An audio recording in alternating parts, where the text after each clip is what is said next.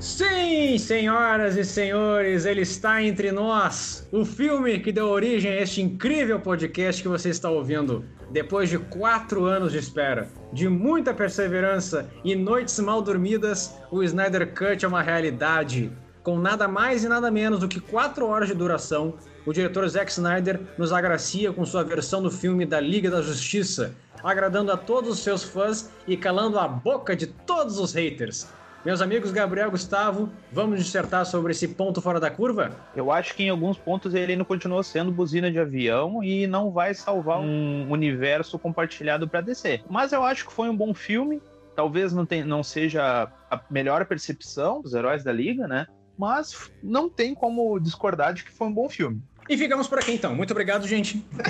Cara, eu vou te dizer que eu tive uma percepção contrária. Eu achei que ele foi uma boa sequência pro Batman vs Superman, né, no sentido de continuidade, porque revendo a Liga da Justiça do Whedon, não parecia que era um filme do mesmo universo, tipo, principalmente até pela postura do Batman, dos outros personagens, pela própria fotografia, né, e o modo como o filme foi feito, não parecia uma sequência de Batman vs Superman, só que esse filme, como filme, eu achei ruim. Mas como continuação de história e uma abertura para possíveis continuações e sequências, o que quer que seja feito dentro do universo da DC, eu acho que ele foi mais benéfico sim. Na minha visão, eu consigo ver que ele é um filme que faz pelo menos sentido em comparação àquele Frankenstein que a gente teve em 2017. Tem inclusive muita gente que agora afirma que a continuação do Batman vs Superman oficial é o Snyder Cut, ponto. Aquele lá é só o Frankenstein, que faz com que a gente tenha uma, um carinho um pouco maior, uma consiga conhecer um pouco mais dos personagens, apesar de, na minha visão, nenhum deles ter tanto carisma assim, uh, como o próprio Cyborg. Eu acho que ele tem uma história, um desenvolvimento muito legal. Que a, as Amazonas têm, um, têm cenas muito melhores agora, bem desenvolvidas, com relação à batalha que elas têm contra o Lobo da Steppe para defender a caixa materna tem uma aproximação, tem um aprofundamento dos Atlantes muito maior. O Flash, ele continua ainda assim um pouco meio sem graça, porque ah, faz umas piadas meio que não tem muito sentido. O Bruce Wayne continua ainda assim como aquele cara que, ah, ele é, ele é totalmente oposto do Batman vs Superman, que é esse cara esperançoso agora, porque ele fez uma promessa pro Superman, mas quando o Superman tava ali na Terra enfrentando o Apocalipse, ele acho, tava cagando e andando. E temos também a oportunidade, talvez, de no futuro termos uma participação maior do Caçador de Martin, que foi uma surpresa boa ou não. Não sei o que vocês acharam meio que da, da participação do, do Caçador de Marte, se a gente pode ter alguma coisa relacionada à Lanterna Verde no futuro, mas enfim, no geral, Snyder Cut é um filme que, que, faz sentido, mas assim como vocês disseram, eu não concordo com a visão do Snyder. Eu acho que é uma visão um pouco deturpada que ele tem da, do universo DC. Até indo em retrospecto, né, e e vendo que várias coisas que a gente comentou no nosso primeiro episódio a gente acertou, né, nas nossas percepções e coisas que a gente esperava. Tanto que uma coisa que ele fez muito bem foi desenvolver mais os personagens, principalmente o vilão, né? Nesse filme a gente conseguiu entender a motivação do Steppenwolf e ele realmente pareceu uma ameaça em vários momentos do filme. Não só a questão do visual dele, acho que tá bem melhor, né? Aquela, todo o design da armadura dele, até em questões mais simples, tipo quando ele vai falar com o Darkseid, a armadura dele recua, né? E tu vê ele sem armadura, tu vê que ele fica mais fragilizado, por assim dizer. Mais exposto? É, exatamente, mais exposto. E eu acho que ele teve um desenvolvimento bem legal, cara. Até na batalha final, antes do Super-Homem chegar, eu senti medo, sabe? Eu senti que ele foi um vilão forte. E aí, tipo, eu acho que o Cyborg, né, teve um baita desenvolvimento. Ele é, como o Snyder já vinha falando há muito tempo, ele é parte central da trama e achei bem bacana até a questão do ciberespaço, como foi representado, que ele conseguia modular e ver as coisas como tangíveis, né, para ele. O desenvolvimento do Flash eu achei bem bacana. Eu gostei bastante dele, gostei bem mais do que na versão do Whedon. Só que eu acho que esse filme não precisava ter quatro horas para apresentar o que ele apresentou. Ah, não. Isso com certeza. Eu acho que no fundo, eu, eu vou muito de encontro com a tua opinião, Gabriel, com relação. Porque assim, no fundo, no fundo, tu tem um filme de quatro horas que tá apresentando, bem dizer, a mesma receita de bolo do filme de 2017. Claro, não tinha como a gente esperar algo diferente, porque uh, algo mirabulosamente diferente, até porque poucas foram as coisas que foram realmente gravadas novas, né? Então, muita coisa ele estava utilizando. Então, não, não tinha como a gente esperar uma coisa muito diferente. Ah, meu amigo, pra te fazer um filme diferente. Claro, a gente percebe que talvez o motivo que fez o Snyder a fazer um filme de quatro horas foi tipo assim, ó. Bom, vocês não viram tudo que eu tinha para mostrar naquela ocasião. Agora que eu tô com essa oportunidade, eu vou mostrar tudo que eu tinha planejado para fazer com esse universo. E aí por isso que ele acabou fazendo toda essa querendo colocar tantas ideias juntas num único filme, né? Resultando nesse tank de quatro horas aí. Eu particularmente achei um filme longo, mas eu não achei maçante. Eu assisti as quatro horas direto. A gente assistiu com a, com a minha namorada, a gente assistiu tranquilo e eu não cheguei a achar ele maçante. Mas... Não precisou ir no banheiro? Não, cara, não. Pior que eu assisti direto. Esse é guerreiro. Assim. Esse cara é bom. E eu acho que assim, dessas quatro horas de filme, talvez, assim, se tu pegar e fazer uma limpa do que realmente acrescentou para como que deu um diferencial para a história, eu acho que tu pode adicionar no máximo ali uma hora da, daquelas das duas que seria o, o padrão de, de um filme, sabe? E porque a outra uma hora, que nem o Nicolas já tinha comentado, ou é de câmera lenta, ou é de, de cena assim que, que, que não acrescentou em nada, sabe? Cara, se tem uma coisa que eu não gosto do Snyder é o, a câmera lenta. Assim, eu gosto bastante do 300 dele, mas também eu sou muito crítico às, às câmeras lentas que ele dá. No Watchmen é infestado de câmera lenta e muitas vezes são momentos de câmera lenta que não, não acrescentam a cena. Eu acho que elas um uso muito bem colocado da câmera lenta, por exemplo, que tinha no porte do Edon é toda vez que o Flash, que representa a super velocidade do Flash, que a gente já viu no Mercúrio dos X-Men lá, né? Isso já é coisa clássica, né? E isso se dá particularmente naquela cena contra o Superman, algo que ele revive, que é um uso muito bem colocado e é uma cena divertida em ambos os filmes. Só que, ao mesmo tempo, o, o, o problema no ponto do Snyder, justamente essa abundância de câmera lenta que ele coloca, tira completamente o apreço e o destaque que uma cena poderia ter com o uso de uma câmera lenta. Então, assim, para que colocar uma câmera lenta naquela cena que a, que a Diana joga a, a bomba lá para cima, cara? Mano, aquela cena eu acho que deve ter ficado uns 10 segundos só naquela cena, a Diana com o braço esticado para cima e a maleta da bomba voando lá para cima. Coisas que não precisa. Tá, tudo bem. Tu quer mostrar que a Diana ela tem reflexos rápidos e que ela é rápida. Ok, faz isso uma vez, a gente já entendeu. Depois deixa a cena de luta seguir. Mas, cara, não precisa colocar um, um frame de câmera lenta quando o cara dispara a primeira bala. Aí depois ele troca o gatilho da metralhadora para automático, vai disparar a segunda bala e daí continua em câmera lenta de novo só para dizer que ela tá tentando raciocinar como é que ela vai salvar aquelas pessoas. Não, cara, não, não, não precisa isso. A gente já entendeu da primeira vez que tu colocou a câmera lenta. E aí essa abundância acaba tirando o mérito de cenas que poderiam se beneficiar muito bem disso. E aproveitando, falando, já que estamos falando dessa cena, né? Cara, tu vai entrar no museu para salvar as criancinhas que estão com perigo de morrer nas mãos de terroristas. E aí, depois que tu resolve todo o problema, tu pega e simplesmente destrói destrói o museu.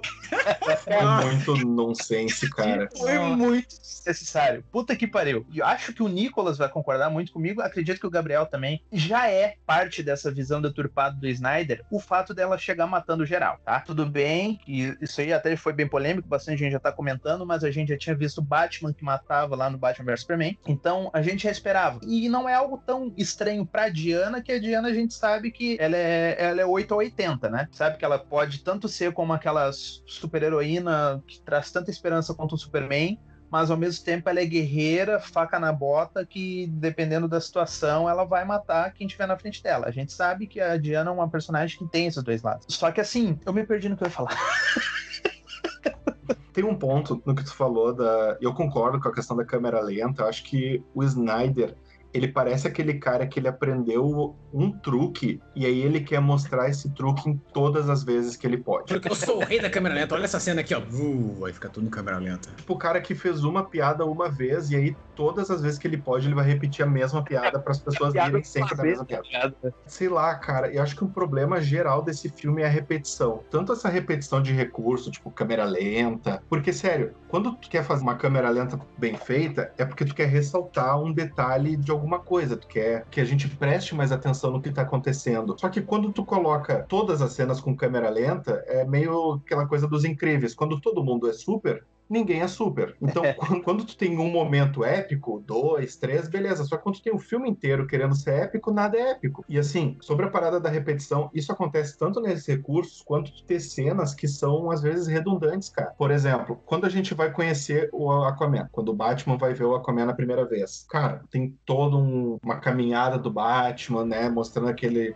lugar isolado, frio, um lugar inóspito, que a maioria das pessoas não conseguiria fazer a travessia durante uma nevasca, como o Batman faz. E aí a gente vê que o Aquaman ele ajuda as pessoas naquele lugar que foi esquecido por todo mundo. Beleza, o Aquaman tá lá fazendo um, a missão dele. E aí depois a gente vai ter uma outra cena do Aquaman salvando um cara num barco, que é uma cena que significa a mesma coisa, só que ela não leva a lugar nenhum. Tipo, ele vai lá, ele salva o cara do navio, larga no bar e vai embora e foda-se. A mesma coisa a Mulher Maravilha. E aí tem essas incoerências. Tipo, ela vai lá, protege as pessoas da bomba, de todas as balas, e ela explode o andar que ela tá. Tipo, meu, na, aqui naquele momento, todo mundo ali ficou surdo. Não, direto. traumatizado, né? Porque o cara vaporizou. Por isso que eu falo que o filme não precisava ter quatro horas, cara. Porque tu tira essas cenas repetitivas, ou outra coisa que é o Batman passando o filme inteiro falando de fé, de esperança, e que tá vindo um inimigo.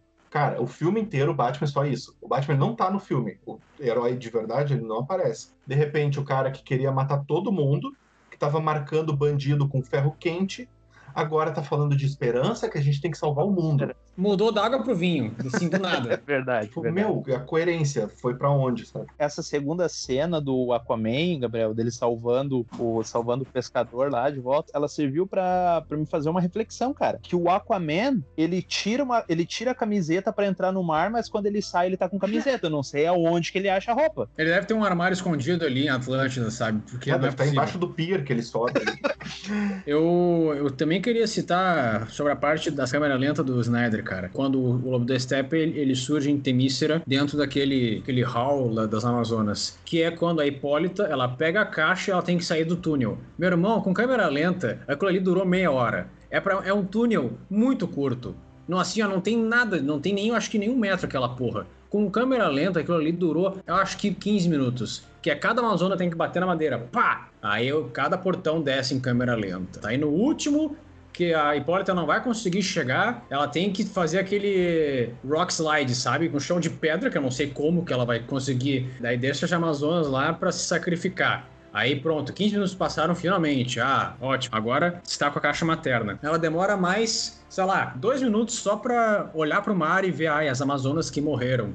Ao invés de correr a, a mil com o cavalo para impedir que o lobo da steppe pegasse a caixa, não, ela tem que fazer a cena dela olhando para o mar. Que coisa horrível aí entrega a caixa materna lá para outra Amazônia bem lentamente, ó. Daí do nada vem o lobo do steppe, já mata, já decapita cinco Amazônia e pega de novo e vai embora, pronto. Então, assim, é, uma, é algo muito incoerente que eu achei engraçado. Ele tenta ser épico, mas é engraçado ao mesmo tempo, porque faz as Amazonas de Scooby-Doo. Ah, até assim, ela olhar para baixo e tal, fazer ter aquela pausa, eu não acho problema porque ela achou que o problema estava resolvido, que ela tinha conseguido afundar o lobo da steppe e todos os parademônios. Até isso aí eu achei ok. O problema é o que tu falou, cara, é rasteira em câmera lenta, é pulo em câmera lenta, antes dela correr pelo corredor, do nada para um parademônio na frente dela e ela dá uma cambalhota na parede só pra matar o cara de um jeito estiloso, sabe? E justamente a câmera lenta nessa cena, cara, tu tira. É, voltando aquilo que a gente tá falando, mas não adianta, a gente já tá aqui para chover molhado, né? Tu tira completamente o mérito de uma cena que sim poderia ter sido épica no bom sentido da palavra, uma cena de tirar o fôlego, se, se ela fosse completamente corrida, cara. Tu imagina se tudo aquilo ali tivesse acontecido de uma Seria maneira. Uma urgência absurda, né? Se fosse tudo corrido. É, exatamente. Tipo assim, aconteceu, e isso, nesse, nesse ponto, eu não tiro o, o mérito da versão do Edon de 2017, que ela é uma situação mais urgente. Claro que o desenvolvimento dessa batalha, depois quando vira a batalha campal, no Snyder Cut é muito melhor. Mas veja bem, se tu começa todo aquele conflito com a chegada do Lobo da Steppe, dos parademônios, e tu faz, tu cria essa situação de urgência, faz uma cena de ação rápida, a Hipólita correndo, as portas se fechando, aquele negócio caindo, mas assim, saiu dali, Hipólita, Tá, que não fosse a Hipólita que estivesse seguindo com a caixa materna, mas que ela entregasse pra guria, mas assim, na bala, sabe? Entrega isso aqui e corre. E já tudo acontecendo justamente para deixar o espectador com aquela aflição, tipo assim, puta que pariu, que negócio foda, sabe? Para deixar adrenalina no cara mesmo. Só que, cara, toda vez que tu tem uma cena de ação, uma coisa assim, vem a câmera lenta. Aí tu tá esperando uma coisa, uma batalha mais agressiva, uma coisa mais ágil, aquela coisa assim pra, pra te dar um impacto, sabe? De tantos exemplos que a gente pode citar, que a, Marvel fez muito bem no, no universo deles, tá? seja da batalha final do Vingadores Ultimato, ou até mesmo a cena de abertura do Guerra Civil. Cara, é aquela coisa assim, ó, é ritmo de ação, ritmo de ação. Aí tu dá uma aliviada naquela parte que ele sai e depois tu vai começar a ação de novo. Então, tu tem que saber como lidar com a expectativa, como lidar com o sentimento do teu espectador. E a câmera lenta, tu tem que usar ela de pouquinho em pouquinho. Desculpa até te atrapalhar, Gabriel. Mas eu, eu, lembro até da era de Ultron. Cara, a cena inicial que eles estão lá lutando na neve, tá cada Vingador em um canto, batendo nos, nos, soldados, aí do nada vem todos os Vingadores juntos de uma vez só. Fica só dois segundos de câmera lenta.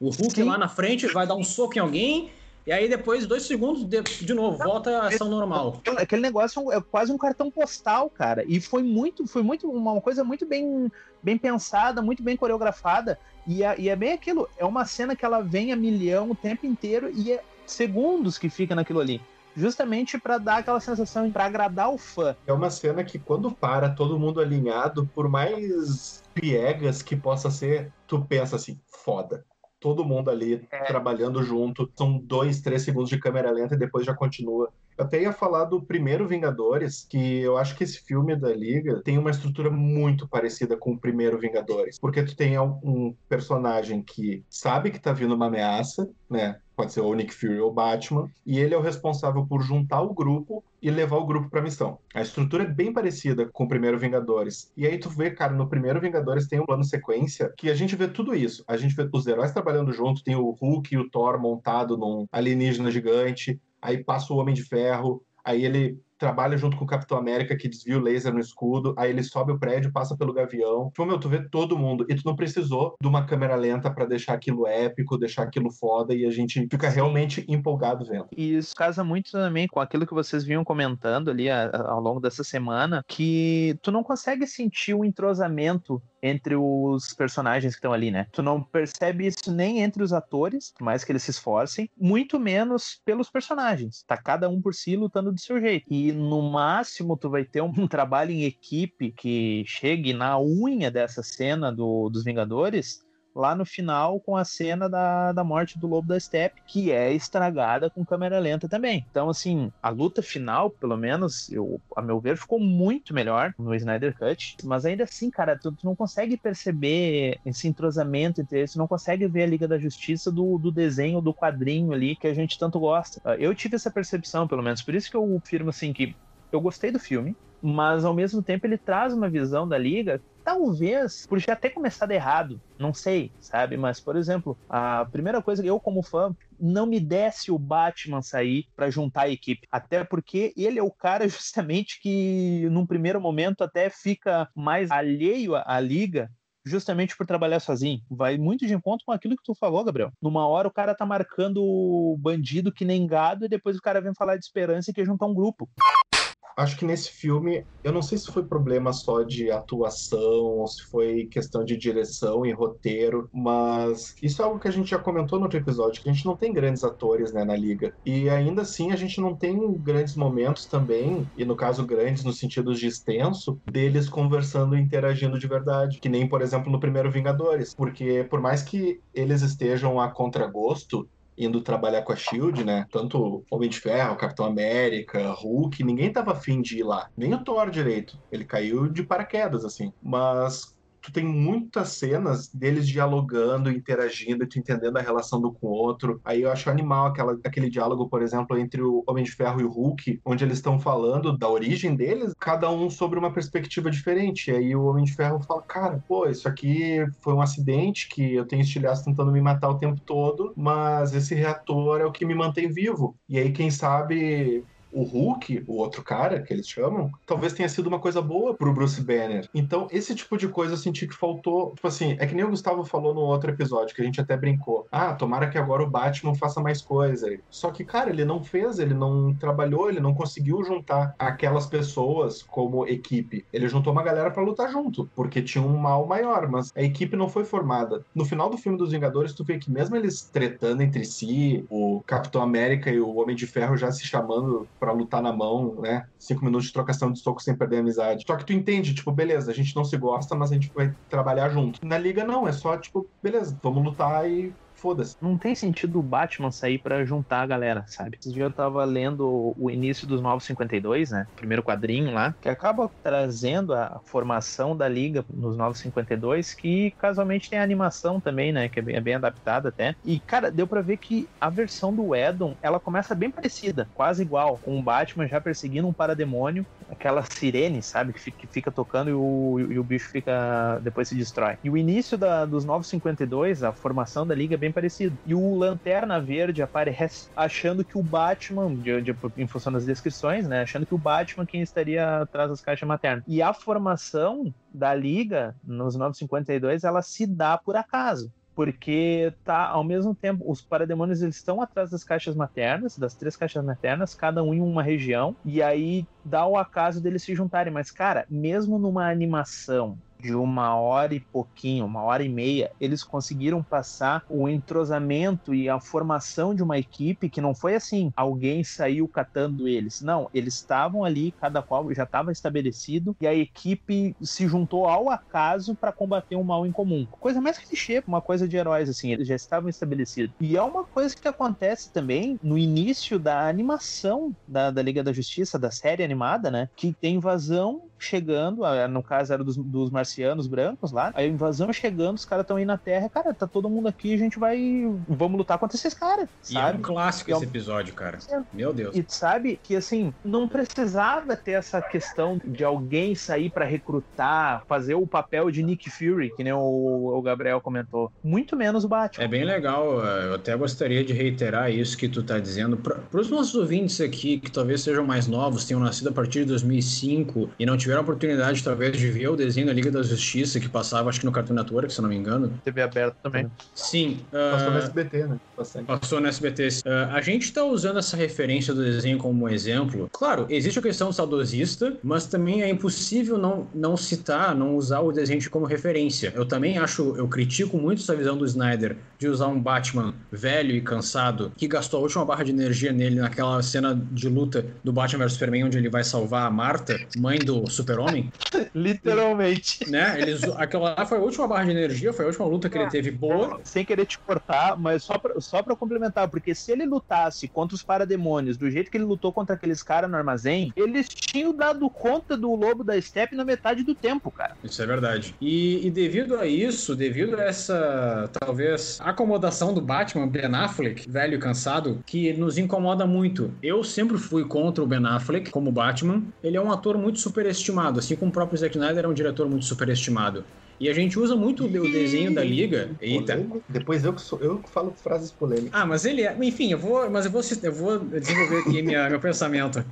A gente usa muito o desenho da liga como referência, porque ele é um desenho que, apesar de ele parecer infantil, ele tinha uma temática muito adulta para a época e que muitas crianças acabaram se identificando, a gente acabava se assustando porque tu tem uma liga de super-heróis que são muito humanos, apesar de eles serem super poderosos, a abordagem que o desenho dá, dá para os heróis é de muita humanidade. Tu tem romance, tu tem traição, tu tem sentimento, tu tem ciúmes. Cara, são coisas mundanas, assim, que a gente não vê na mesma química do filme. A Gal Gadot com o Kevin, com o Ben Affleck, parece que é algo muito forçado. Parece que, na minha visão, e acredito que de vocês, de alguns que estão ouvindo aqui, parece que são pessoas que simplesmente foram contratadas para fazer aquilo e estão fazendo aquilo pelo dinheiro. Claro, a gente tem também fazer referência aos Vingadores que o Donnie Jr., o Chris Evans, o Hemsworth, toda essa galera tem muito mais química também como atores na vida real e isso acaba complementando em muito na questão da equipe Vingadores. E a gente não vê essa mesma química do desenho da Liga da Justiça barra dos Vingadores com o filme da Liga. Então é por isso que a gente acaba usando muito o desenho como referência. Se for possível que algum ouvinte aqui tenha algum tempo para dar uma olhada no, no, no, desenho da Liga, para ver o que, que a gente está falando, vocês talvez vão entender que é a, a questão muito humanitária que os heróis têm como é que eles se unem, que é o Batman entrando numa fábrica para impedir um roubo, se eu não me engano. Aí vem o Super-Homem que já conhece o Batman, e só que eles têm uma relação meio que distante. Eles se respeitam, eles não são ainda tipo, super amigos mas eles acabam tendo que se unir com um monte de gente desconhecida, acabam descobrindo que tem um alienígena verde, da, a última raça dele, preso por causa do, de um programa super secreto americano, e a partir daí surge uma equipe. É clichê? É clichê, mas a gente compra muito a ideia, porque as relações elas vão se construindo ao longo do tempo. E como eu falei, nesse filme não tem química, não tem, não tem aquilo que é, que é o mais necessário, que não é salvar o dia, é ser um grupo de amigos, no final das contas. É, não só de amigos, mas ter alguma relação, sabe? Tipo, não precisa ser relação mais complexa e bem desenvolvida, mas a gente precisa sentir que aquelas pessoas estão ali por algum motivo e não porque o roteiro mandou, porque não são só amigos, são super amigos. Mas nossa cara, senhora, eu perdi o raciocínio aqui é batido isso já, tu dizer que a DC precisava fazer um filme solos desses personagens, especialmente do Cyborg, especialmente do Flash, porque assim, Batman, por exemplo, já foi contado muitas vezes a origem dele, todo mundo já sabe como é que foi a origem do Batman. O próprio Superman, cara, que é mais imortalizado que ficou a versão do Christopher Reeve. Então, assim, talvez a melhor receita para iniciar, se fosse o caso, começar um universo cinematográfico para DC seria através de um personagem secundário. E aí tu colocar esses personagens que já são mais renomados como aparições, porque, cara, todo mundo sabe quem é o Superman, todo mundo sabe quem é o Batman. São personagens que, mesmo quem não lê quadrinho, mesmo quem nunca viu o filme, sabe que o Batman tem uma caverna, os pais morreram num, ass num assalto quando ele era pequeno, sabe que o Superman é um alienígena que veio do espaço, que era o último da sua raça e foi parar em Smallville para ser cuidado por, por dois fazendeiros. Então, assim, é uma coisa que está muito mais entranhada no pessoal, nas pessoas como um todo, seja fã ou não seja fã, Enquanto a origem dos outros personagens não é tão claro. A DC fez série do Flash, então assim muita gente já se apegou, conhece o Flash por causa da série, mas são públicos diferentes. E, o Aquaman eu... podia ter saído antes da Liga. Exatamente, podia ter, podia ter saído antes da Liga. Voltando para falar de Snyder Cut, eu acho essa questão do, do filme ter quatro horas não era o plano original de Snyder. Se o filme fosse ser lançado naquela época, isso é minha opinião né? Posso estar errado, mas se o filme fosse lançado naquela época, num universo paralelo, onde não aconteceu as tragédias que aconteceram com a filha dele, e ele conseguiu seguir adiante e finalizar o projeto, ele não teria feito um Liga da Justiça de quatro horas, porque ele quis mostrar tudo que talvez ele não tivesse oportunidade de mostrar em outro momento. Ele queria colocar todas as ideias que ele tinha, tipo assim, olha aqui, gente, que eu tinha pro universo é isso aqui. Talvez com a esperança de que a pressão dos fãs e a pressão dos apoiadores dele, que foi o suficiente para trazer o Snyder Cut para a realidade, também seja suficiente para trazer o Snyderverse. E tu percebe isso em cenas que ele colocou que estão ali no, no, no Snyder Cut completamente aleatórias, cara. Como a própria aparição do Caçador de Marte, que é completamente aleatório. Até teve Nossa, aquele isso meme. Foi muito triste. Isso foi muito triste. É, tá, beleza. Se tu bota o cara na metade do filme como sendo a Marta Kent, que na verdade ele foi lá só pra trazer a, a Lois de volta pro jogo, digamos assim, cara, dá uma atenção especial para esse cara para ele fazer outra coisa mais, mais pra frente. Mas não, cara, daí o cara só aparece depois que tudo já se resolveu, ele sendo um personagem foda que é, poderoso do jeito que é, que poderia ter resolvido muita coisa. O cara simplesmente apareceu que, ah, eu tô aqui para ajudar agora que tudo já terminou. Desculpa te interromper, mas a aparição dele, eu fiquei puto, cara. Porque ele é um baita de um personagem para ser jogado assim, para ele ter cinco minutos de tela. Nem isso direito. E pegando o que foi apresentado tanto nesse filme quanto nos filmes anteriores, porque esse, esse militar aí, ele tá desde o início, né? Esse cara. Sim,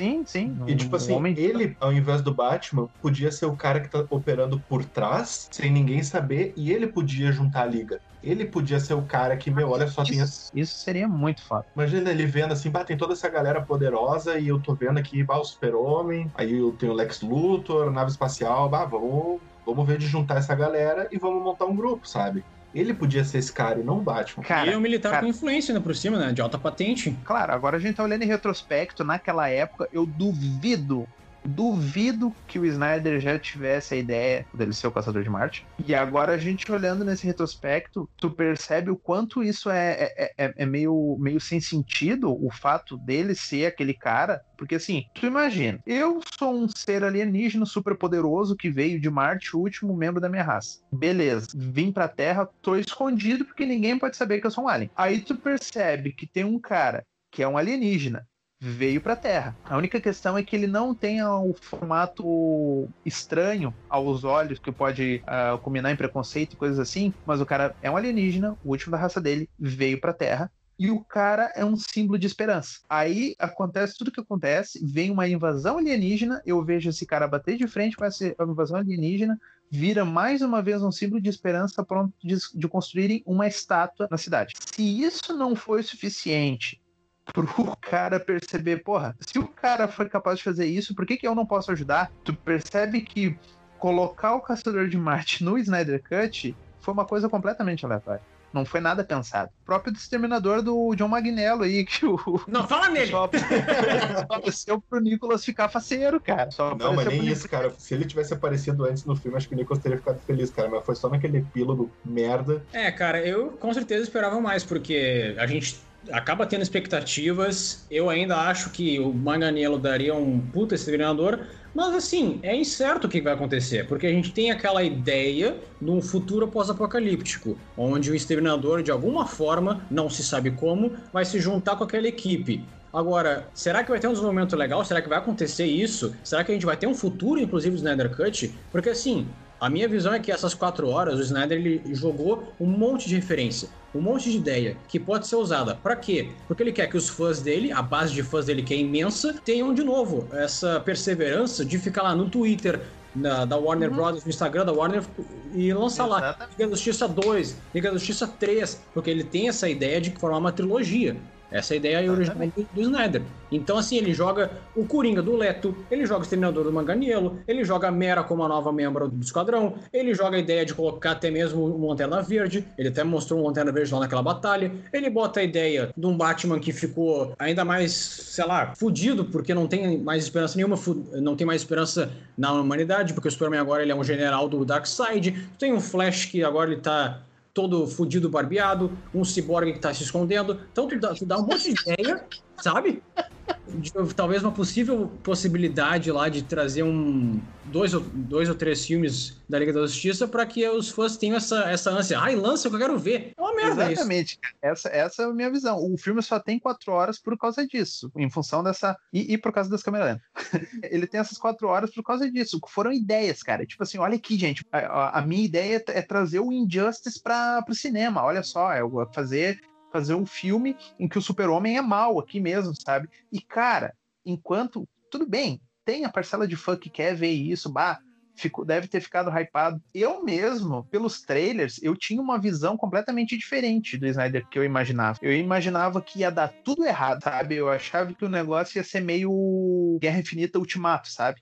Eu achei que ia dar tudo errado, aquele apocalipse ia realmente acontecer, até mais ou menos ali a, a metade do filme, e aí sim o Flash ia voltar no tempo para avisar o Batman de que a Lois era a chave, que não sei o quê pra daí, quando eles tentassem reviver o Superman, a Lois chegasse antes lá, entendeu? Já estivesse lá e não desse tempo deles brigarem, e aí assim o Superman não teria se atrasado e não teria dado algum problema no final, entendeu? Essa era a minha, minha primeira visão. Porque assim, as, dessa forma, tu não descartaria a ideia do Nightmare, não seria uma coisa que estaria ali simplesmente aleatório, justificaria a cena do Flash voltando no tempo, que é do sonho do Batman no Batman vs Superman, e tu teria, assim, uma identidade muito diferente do filme. Agora, porra, um epílogo de, sei lá, deve ter 15 ou 20 minutos o epílogo só com é cenas aleatórias, cara. Porra, não, né? E aí, assim, se acontecesse dessa forma, sabe?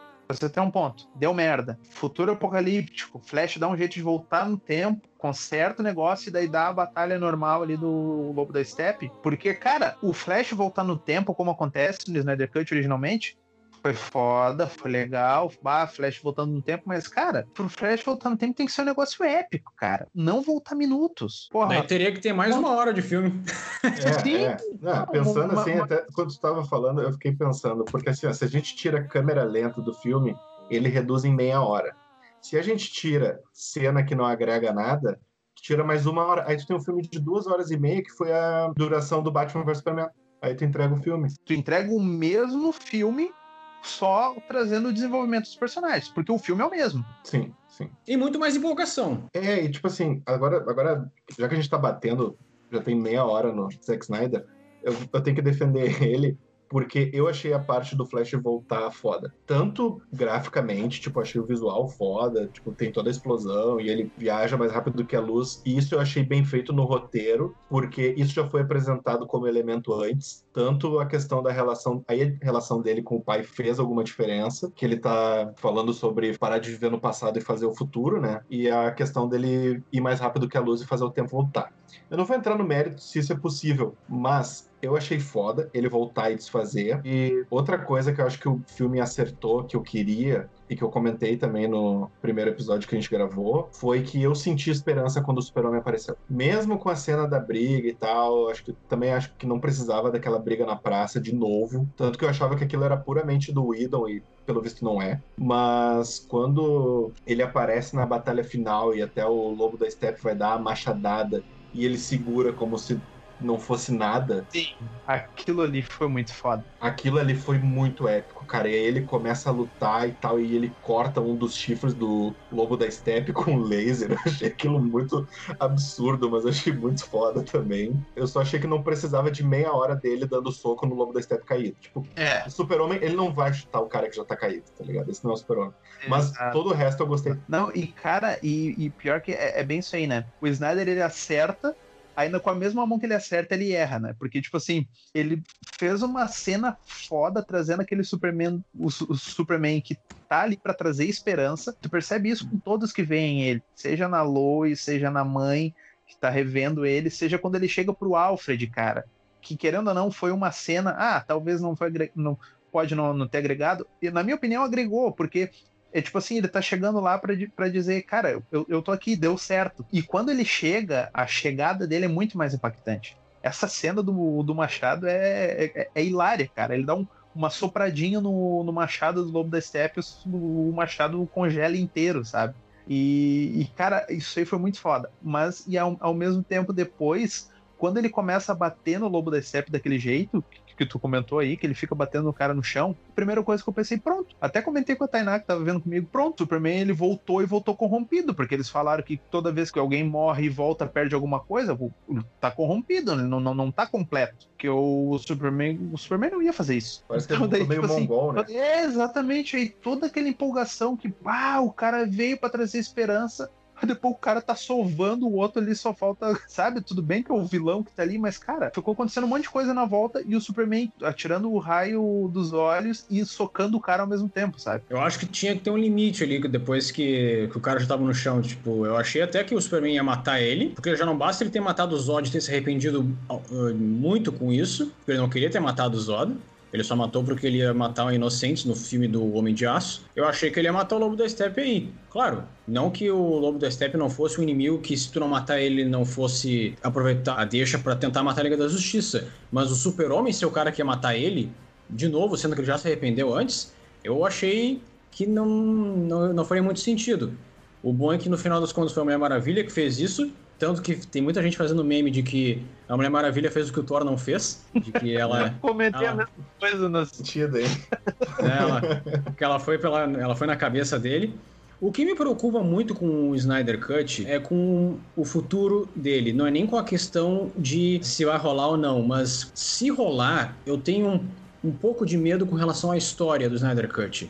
Não é spoiler aqui o que eu vou dizer, até porque nem eu vi, não se sabe se a gente vai ter uma continuação da Liga da Justiça, mas assim, alguns uh, influenciadores, alguns, alguns jornalistas entrevistaram o Snyder Cut e até onde eu saiba eles tiveram alguma ideia. Um Opa, puta, puta, entrevistaram o filme aí. Como é que ia ficar quatro horas aí na, no streaming? Obrigado. Foram quatro horas assim, ó.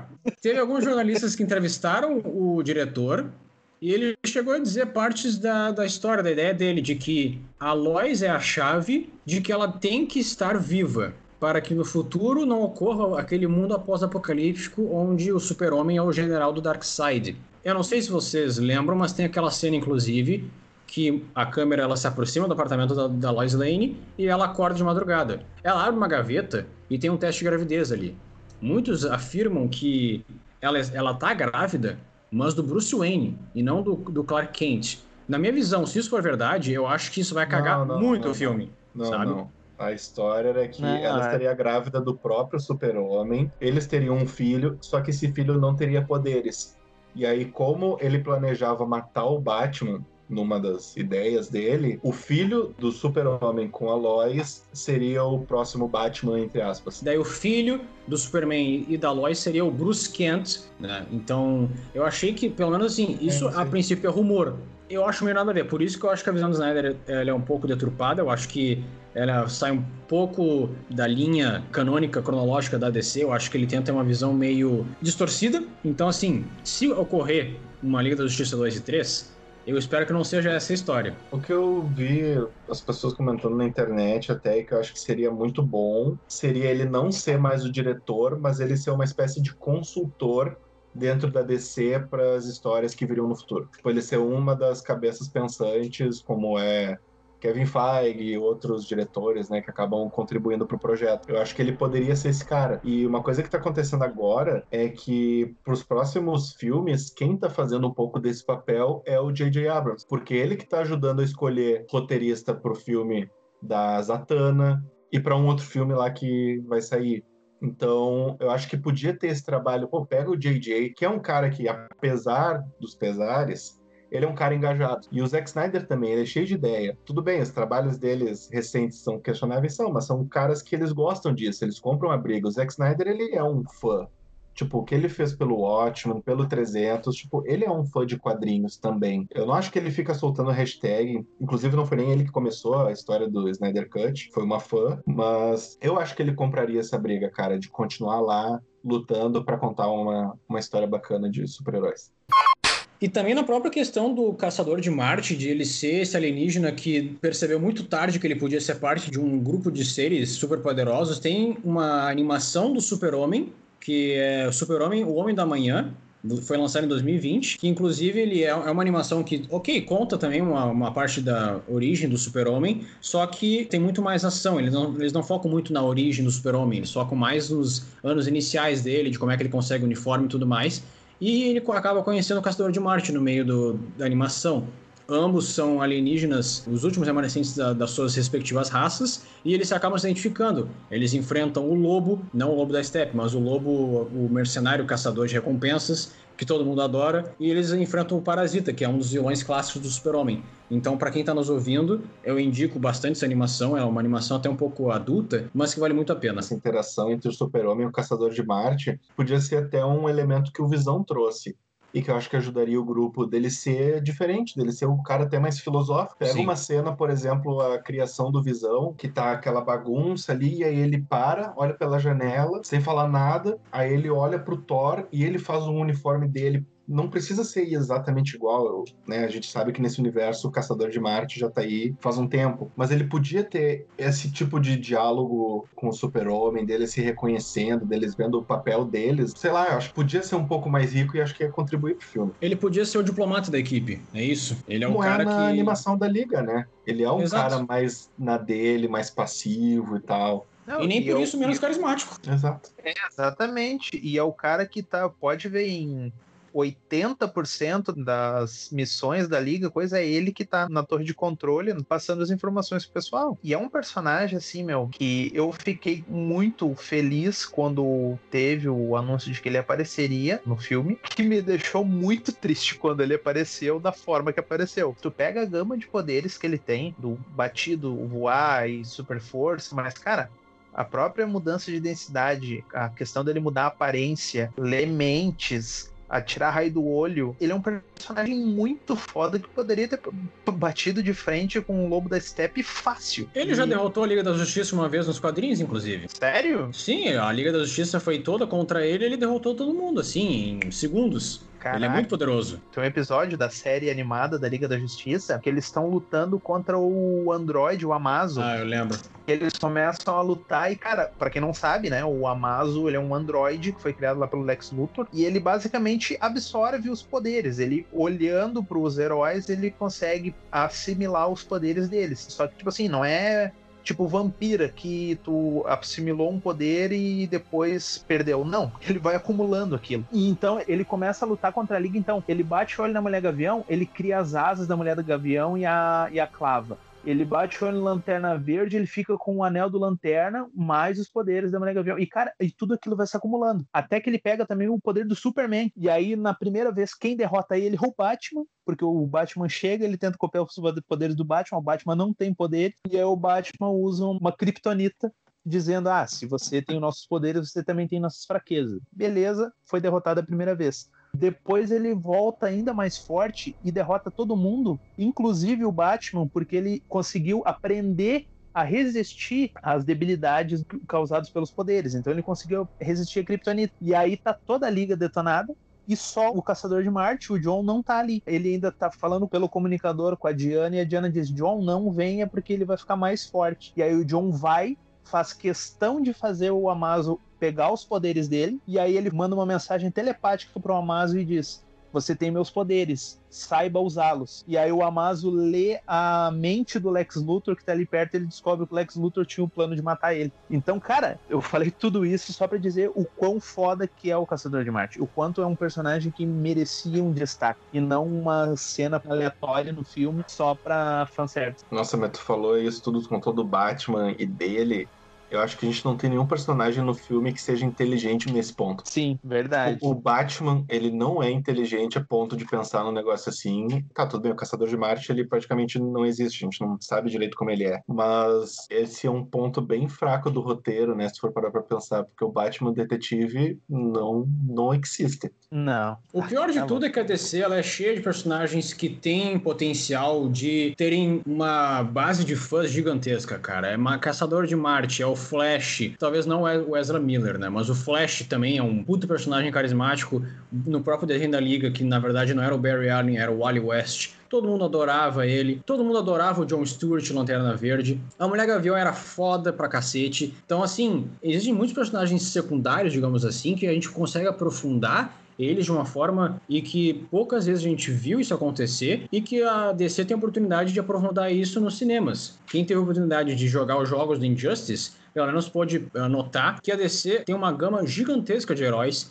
complexos muito diferentes entre si, que têm suas personalidades diferentes, suas histórias, uh, tem seus altos e baixos. Tu ama, tu odeia, e o problema é que no cinema, Hollywood, eles não abordam isso da maneira certa. Até gostaria de citar outro exemplo, que é o Shazam.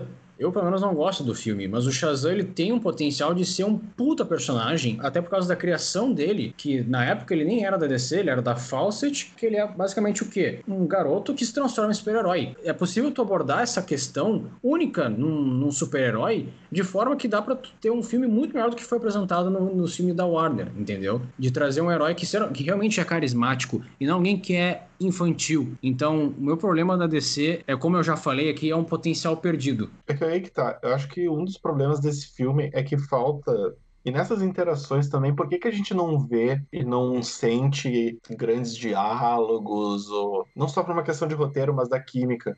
É porque todos eles são muito parecidos. Todo mundo é muito sério, é muito cético. O Flash e a Mulher Maravilha sejam os maiores contrapontos nisso, mas a maioria deles é muito quieto, é muito soturno, tudo. Tipo, tu pode ser sério sem ser chato. É chato isso, a gente vai ficar comparando com Marvel, mas sem comparar. Cara, tu pega o que foi o Soldado Invernal. Cara, o Soldado Invernal é um filme sério, é um filme que tem ação pra caramba, tem investigação, tem tudo e ele não é chato.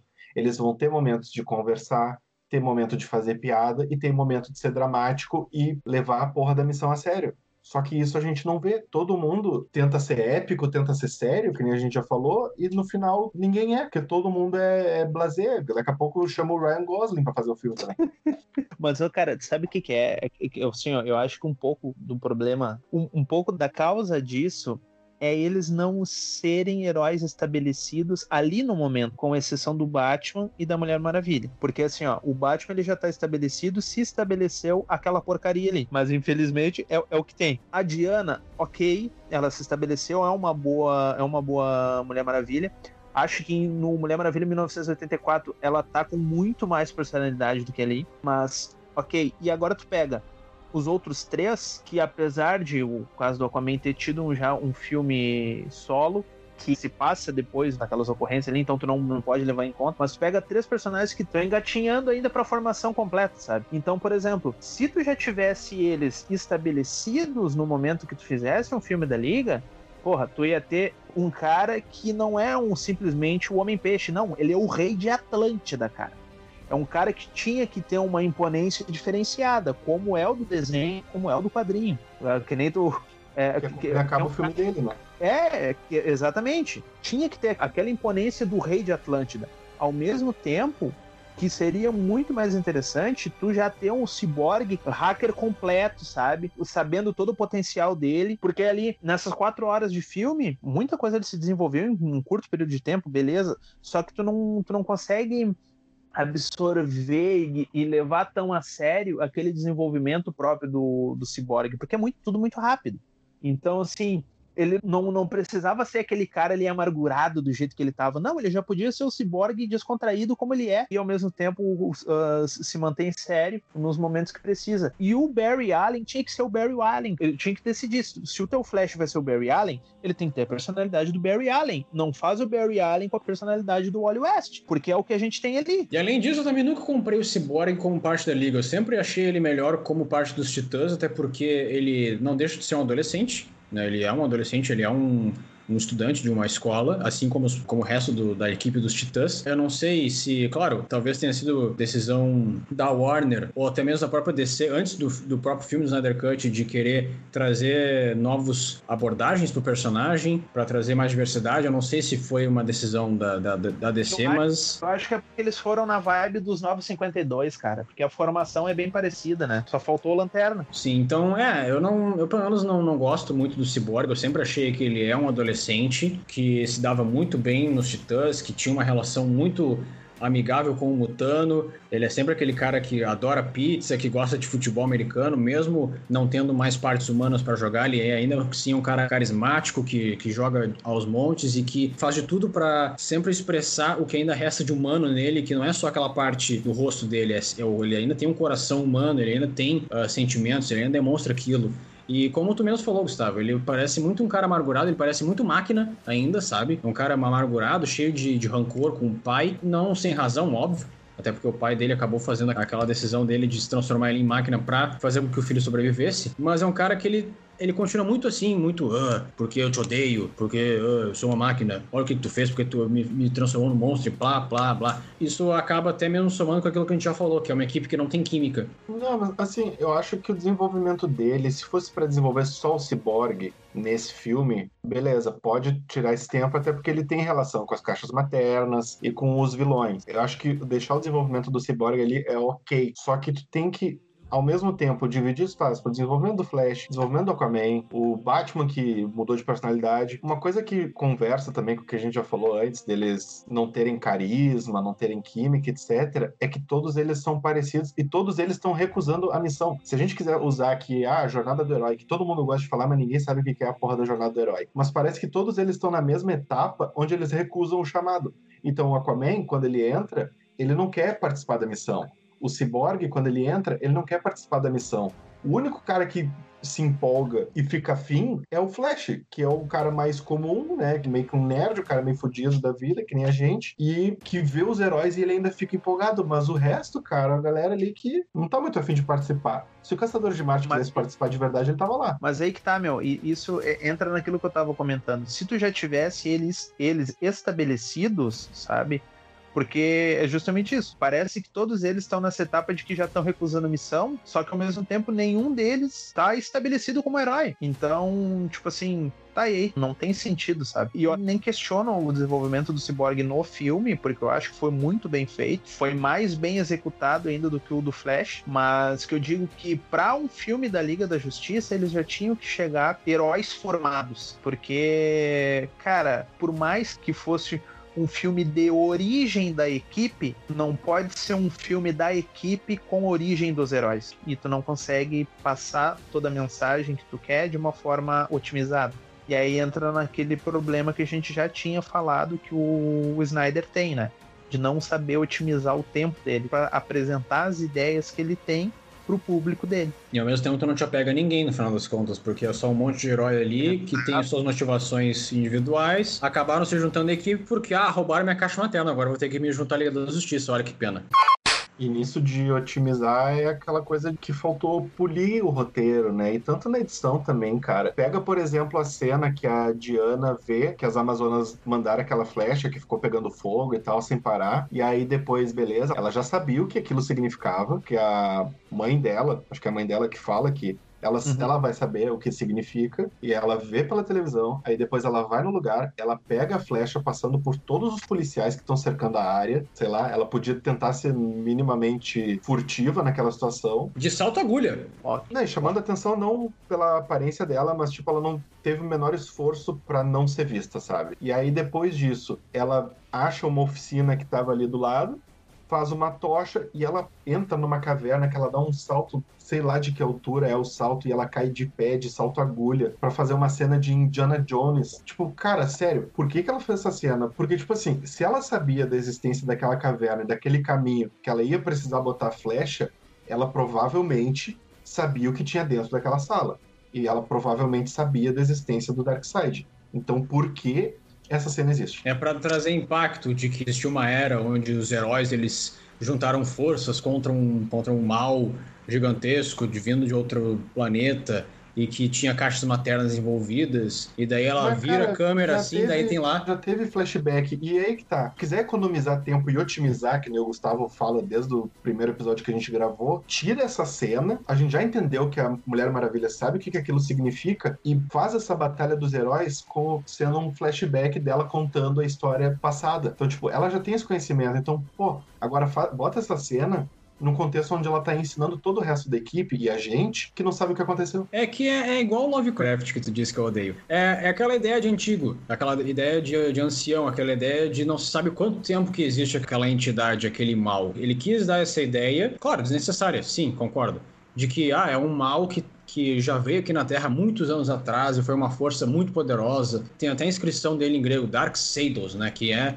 para mostrar que ele é um cara que a Terra meio que já é familiar com ele. Então é por isso que eles trazem essa ideia de um ser antigo, um ser que não tem idade, é, pode ser até mesmo imortal. O que eu acho meio zoado, o Darkseid veio para a Terra há muitos anos atrás, ele bateu com a lança na Terra, formou aquele símbolo ômega todo, e daí o Steppenwolf fez a mesma coisa. E o mesmo símbolo ômega apareceu, e ele disse para ele: nossa, eu achei a equação antivida. Mas o Darkseid já não tinha achado isso na batalha? É isso que eu fiquei Nossa, confuso. A equação antivida cagou o filme. Não precisava ter testado a equação antivida, cara. Né, tu não achou confuso também? Porque eu não entendi aquela parte. Porque assim, ó, nesse flashback eu já achei problemático o Darkseid ter sido derrotado tão fácil. Eu achei muito tranquilo derrotar ele naquela batalha. E aí, outra coisa, a equação antivida, ela é apresentada na metade do filme, quando a trama já tá andando, já são duas horas de filme. E aí tem isso que, pois é, como é que o Darkseid não viu que a equação tava aqui antes? Tipo, isso não agregou em nada. E se o Steppenwolf achou a equação, por que que ele não pensou pensou em usar ela. Ah, pois é, ele podia ter dado Cara... uma de, de general que se que trai o líder máximo, né? Porra, faz alguma coisa. Mas é aí que tá, nesse ponto, com relação ao Lobo da Steppe, até tudo bem, talvez ele não soubesse interpretar a equação antivida. Mas com relação à equação antivida em si aparecer no filme, é mais uma coisa daquilo que a gente vinha comentando, cara. É uma ideia que o Snyder jogou ali para botar pra galera, porque é o que poderia justificar o controle do Darkseid sobre o Superman para se tornar um general dele, para envenenar o Superman contra. envenenar entre aspas, né? Porque a gente sabe que a equação antivida é uma forma de controle mental, então com a equação antivida ele poderia muito bem fazer do Superman o principal lacaio dele. Eu vejo que o fato de trazer esse elemento da equação antivida é mais uma das ideias do Snyder que foram jogadas ali para dizer o que ele tinha em mente mais pro futuro. E a própria união das, das caixas maternas meio que se tornaram. Ok, é, é, meio que um plano A, mas depois que o Lobo da Steppe descobre a equação indivíduo, o Darkseid deve pensar, cara, porra, a equação indivíduo tá aqui. Olha, se as caixas maternas se unirem, ok, mas se não unirem, foda-se, eu vou invadir igual essa porra e vou trazer essa equação de vida, porque é isso que eu quero. Muito antes das caixas maternas, de eu unir elas e tudo mais, eu já soube dessa teoria, dessa equação de vida, de que eu posso controlar todo mundo. Quer saber? Eu prefiro isso aí. Eu vou atrás dessa equação de vida. Então, assim, depois que o Lobo do Step ele avisa o Darkseid, olha, eu achei a equação, o Darkseid deve ter pensado, ah, é? Porra. Ah, cara, então foda-se. E aí no final do filme tu tem a cena igual a do Thanos, quase ao do Myself, né? Que ele diz justamente, ah, nós vamos fazer a moda antiga, prepare a armada. E aí, pra, pra vir fazer o ataque direto à Terra. E depois de assistir as quatro horas de filme, ainda assim o saldo foi positivo para vocês? Eu acho que sim, cara. Eu acho que foi um filme melhor. A gente merecia ver um filme melhor, com melhores desenvolvimentos. Ainda assim, é um filme de qualidade aquém ao merecido pela equipe. Ah, cara, eu tô com o Gustavo também, porque. Cara, a Liga da Justiça ele é, é uma construção. Tu tem desde a formação da Liga da Justiça lá nos anos 50, 60, para chegar até os dias de hoje, quem é que não conhece a Liga da Justiça? Quem é que não conhece o Batman, o Superman? Não é porque tu tem uma equipe super poderosa que tu tem que tratar de qualquer jeito. Talvez muitos ouvintes aqui que são fãs do Snyder talvez vão nos crucificar depois desse podcast, se é que eles conseguiram ouvir até o final, né? Porque a maior parte do podcast foi de crítica. Mas, cara, por que que outros filmes de heróis eles acabam fazendo sucesso? Por causa do carinho que tu dá, baseado naquilo que tu experimentou. Que nem eu já falei aqui para vocês, que nem alguns ouvintes já devem ter ouvido. O Kevin Feige, ele é um fã da Marvel. Ele pegou tudo aquilo da Marvel que ele leu na infância, na adolescência e deve ler até hoje e coloca aquilo no projeto de vida dele que é o Marvel Studios. Zack Snyder, não duvido que ele seja fã da liga. Mas pensa bem, tu tem uma editora que é infestada de clássicos. Cara, quem é que aqui uh, chorou ou ficou com pena da morte do Superman no Batman vs Superman? Ninguém, cara. Tu apressar uma história, tu apressar uma história clássica só para mostrar no cinema, não cola. Tu tem na, nas tuas mãos, Zack Snyder, tu tem na tua mão aquele que é considerado como o maior grupo de super-heróis do mundo. Eu não estou dizendo isso como foi e tudo mais, eu estou dizendo isso porque isso é, isso é quase que um fato. Hoje em dia, óbvio, os Vingadores acabam sendo o maior grupo, os mais conhecidos. Mas, cara, antes de Vingadores, o que que tinha? Liga da Justiça. Desde da Marvel, o que que tu tinha antes de Vingadores? O que era mais famoso? X-Men. Mas só que mesmo assim, X-Men não era aquela coisa toda. Tu via porque era entretenimento. Mas, cara, tu tem Liga da Justiça. Nunca antes na história a gente teve a oportunidade de fazer um filme da Liga da Justiça. Tem um que é bem ruim, mas isso aí não, não desconsiderem. Mas, cara, tu uhum. tem os recursos. Tu tem a, uma empresa multitrilionária que é a AT&T. Tu tem uns estúdios profissionais, Warner Brothers. Cara, tu tem uma equipe inteira cheia de talentos para tu criar um roteiro, tu criar um universo foda, tão foda quanto da Marvel. E cara, tu não usa isso. Então assim, eu achei esse filme também muito aquém da equipe. Achei que deviam ser melhor aprofundados cada personagem em cada filme, para que tu tenha uma fórmula certa, que é filme de herói, filme de herói, filme de herói, filme de equipe. Aí na segunda fase, mais três filmes de herói, quatro filmes de heróis, mais um filme de equipe. Aí depois tu pode pegar uma outra equipe e formar ela para depois se juntar num, digamos assim, Liga da Justiça Ultimato e fazer um troço bom, fazer um troço assim memorável. Óbvio, muitos vão achar que isso é cópia, mas deu certo na Marvel porque teve construção, porque teve roteiro, porque teve planejamento. Aqui não teve planejamento, não teve nada disso. E eu fico muito triste porque eu adoro DC, cara. Eu, eu aposto que vocês dois adoram a DC. Tem ouvintes aqui que adoram a DC, que são muito fãs do Batman, gostam demais do John Stewart gostam do Superman, tem muitas mulheres que se inspiram na Mulher Maravilha. Então, assim, tu tem que cuidar sempre, não importa o quão famoso que seja os personagens, o quão uh, lucrativo que possam ser. Trata aquilo com carinho, negão. Trata aquilo como se fosse teu filho. E tu vai ter um resultado muito positivo e não um monstro de quatro horas. É isso. A gente é tão fã da DC que a gente começou o podcast para falar do Snyder Cut antes dele ser lançado ainda que a gente cite bastante a Marvel, é porque a gente queria que os heróis da Liga fizessem o mesmo sucesso no cinema que os heróis da Marvel dos Vingadores fazem. E assim, eu não acho que o que falta para DC dar certo é carinho e tratar os heróis, porque eu acho que um dos problemas que o Zack Snyder tem na hora que ele vai contar as histórias dele, e eu tenho mixed feelings sobre o nível da direção dele, mas é uma coisa que o Kevin Feige falou numa entrevista que era muito importante que ele teve em mente durante todo o MCU, era que ele queria fazer algo similar ao que os filmes do Harry Potter fizeram, no sentido de que, mesmo que alguém começasse vendo por qualquer um dos filmes, aquela pessoa conseguiria acompanhar aquela história. Tu pega, por exemplo, a partir do filme do Guerra Civil, do Guardiões da Galáxia. Cara, Guardiões, quem é que lia Guardiões da Galáxia, cara? Ninguém lia, ninguém conhecia a porra do grupo. E aí todo mundo foi pro cinema e todo mundo gostou. Mesma coisa, Homem-Formiga, Doutor Estranho. Por mais que seja um filme bem simples de origem, é um que eu gosto bastante. O Zack Snyder, ele faz o filme pro fã de quadrinho. E isso é muito claro desde 300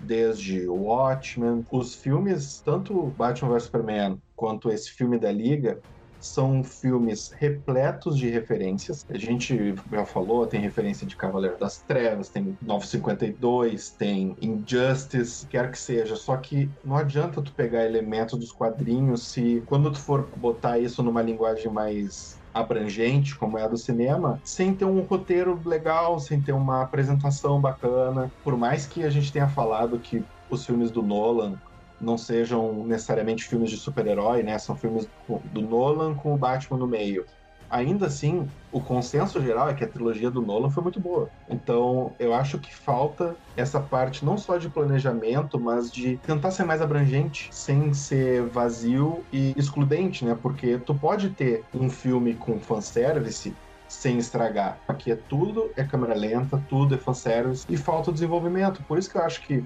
como entretenimento, como fã da DC, eu achei legal. Eu vi as quatro horas, eu achei bacana, eu vi muita coisa que eu gostava.